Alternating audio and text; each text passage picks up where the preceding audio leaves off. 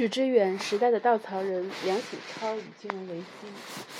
一九一八年底，梁启超率领一个半官方的考察团访问欧洲。除去他本人，团中团员中还有蒋百里、张君、张君迈、丁文江等人。都是中国年轻一代的知识精英。考察团有双重目的：一是参加巴黎和会，另一个是拜访当时欧洲一流的知识分子。西方思想已大量的涌入中国，他们迫切的想从欧洲知识分子身上获得更直接的指教。此刻，欧洲的景象比中国代表团在和谈中受到的挫败感更令梁启超感到触动。他们参观了曼彻斯特的工厂、巴黎的巴士底狱，在阿尔卑斯山等待日出，拜访了。奥伊肯、呃伯格森等哲学家，欧洲给他一片沉寂七断之色的感觉。一次世界大战的摧毁效应比他想象的更严重。谁又敢说那老老英、老法、老德这些阔佬也一个个像我们一般，叫起穷来靠着重利借债过日子？他在《欧游新引录》里写道：“谁又敢说那如火如荼的欧洲各国，他那曾……”他那很舒服过活的人民，竟会有一日要煤煤煤，要米煤米，家家户户开门七件事都要皱起眉来。这颓败景象甚至动摇了他一直以来的信念。自从1895年公车上树以来，西方，尤其是英德法为欧洲的代表的欧洲，一直是他这一代知识分子分子心中的榜样。古老的中国应向他们学习。西方象征着科学进步、理性。一九零三年前往美国访问时，他仍坚信中国离西方世界的距离太大了，仍有漫长的路要走。但现在，梁启超开始觉得西方走得太过了。他不再是他眼中的共和制、物质昌盛、科学进步的希望，而是军国主义与帝国主义的贪婪与野心。他感慨地说：“谁又敢说，暂且我们素来认为天经地义、尽善尽美的代议政治，今日竟会从墙角下注注动摇起来？欧洲人做了一场科学万能的大梦，到如今却叫起科学破产来。一些西方人的悲观论调也确认了他的疑惑。一位美国记者塞蒙士对他说：‘西洋文明已经破产了。’他回美国就关起门来，等着中国文明输入。”进而拯救他们。四十六岁的杨梁启超用了大半生，试图向西方寻求中国的重生之路。西方既令他充满希望，又让他沮丧。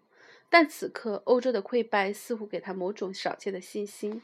他准备要重估他被猛烈批判的中国文化遗产。这种信心还转换成自我陶醉。他对中国发出这样的呼喊：“我们可爱的青年啊，立正，开步走！”但大海对岸那些有好几万万人愁着物质文明破产、A A 欲绝的喊叫、的喊救命，等着你来超拔他嘞！在中国国内，很多人分享了他类似的情绪。比他更年长，曾经是亚当·斯密、郝伯特、斯斯宾塞的热情翻译者严复，在一八一九一八年给朋友的信中写道。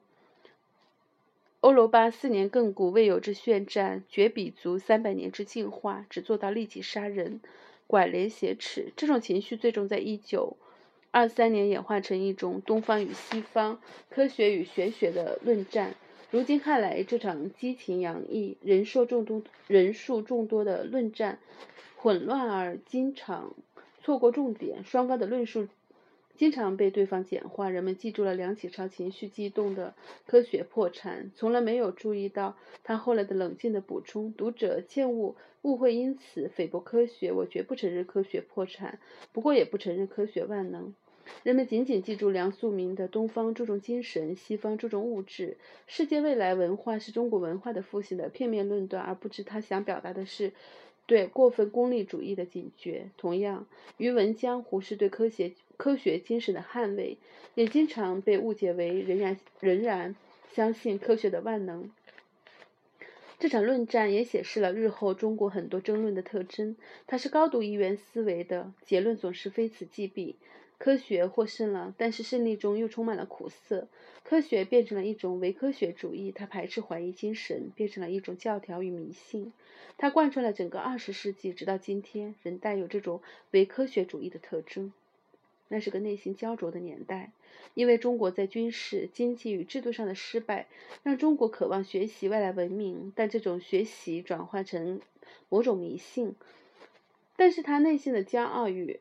愤懑又时时的涌现出来，变成不切实际的自我安慰和满足，去美化现实。如今，二零零八年这场金融危机也被形成，形容为美国式资本主义的终结。在过去的三十年中，民主政体和自由市场被视作美国主导世界格局的两大支柱。因为布什政府的傲慢，他在伊拉克战争上的虚伪与失败，民主的魅力已经大打折扣，而华尔街的失败则是。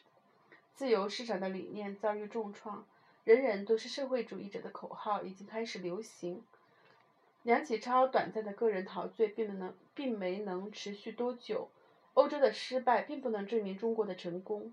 一九一九年是中国现代史上悲剧的一年。即使中国是战胜国，他似乎也对自己的国土无能为力。青岛差点就从德国手中找到日本的门名下，而在整个二十年代。让未来者罗素陶醉的西湖边，樵夫的笑容掩饰不了社会的空前失败、战乱、腐败、饥荒、失序，困扰着中国。如果你稍加留意，它并不比战后动荡的欧洲更好，只不过中国人更习惯忍受这些折磨。欧洲的失败也加剧了中国价值观的混乱。二零零八年的中国与一九一九年已不可同日而语，它获得了独立，也强大，富裕得多。但相似之处也很多，在某种意义上，他们都是缺乏内在目标的模仿者，都处于巨大的转型时期，都面临着种种观念的混乱。那时的中国学习欧洲科学与民主像两面旗帜，但是整个国家对他们的理解仍停留在口号的程口号的程度。过去三十年的中国是美国的模仿者，民主与自由市场是它的标志。同样，他们对于我们对于他们。的理解既片面又浅薄，充满了工具主义的色彩。伴随着国际风潮的改变，要么是不加分析的崇拜，要么是厌弃。梁启超将第一次世界大战视为西方推崇的科学的失败，是代议制政体的失败，用帝国主义、军国主义这些简单的符号来形容欧洲国家。但事实上，近代欧洲的精神与体制却并未随着大战而终结，它仍有力地支撑着二十世纪。并先后战胜了法西斯主义与共产主义，而此刻呢，被贪婪、欺诈、劫持的华尔街不值得信赖与同情。但在很大程度上，它并非是自由市场的问题，而是因为缺乏制衡金融资本的政治与社会力量。我们看到伊拉克民主进程的挫败，陈水陈水扁的丑闻，终将之归结对于民主制的怀疑，却经常忘记了独裁体制的危害，更令人惊恐。民主新政权也同样经常受到昔日幽灵的影响，历史不重复自身，却充满了平行线似的相似。平行线似的相似，在金融危机发生后的一个多月里，关于中国拯救世界的说法风行一时。那些过分赞誉中国制度的美好的论断，多少像是梁启超在九十年前鼓励中国青年拯救世界的呼喊一样。对于中国社会的巨大困境视而不见，中国金融体制的充满漏洞，只不过它从来掩藏在权力的保护下，所以黑洞没有爆发出来。中国失业率高企，普通人缺乏经济保护，只不过是中国人更习惯这一切，更容易忍耐。如今你在中国普通的地方生活过，你就会知道什么才是危机中的生活。这令西方人抱怨不已的生活质量的下降，对未来的恐慌，和他比起来，实在算不了什么。以为此刻的中国能给世界提供某种全新的可能，这多少像是梁启超等你来超拔的呼吁。他给予我们自我麻醉的快乐。麻醉的快式的快乐，却引入了更深的误解。在中国的电视屏幕上，正充斥着对美国危机和台湾丑闻的报道。他们像是我们对自身困境的一种巧妙的回避。被垄断权力所干涉的市场，缺乏民主监督的政治体系，仍是这个国家主要悲剧的来源。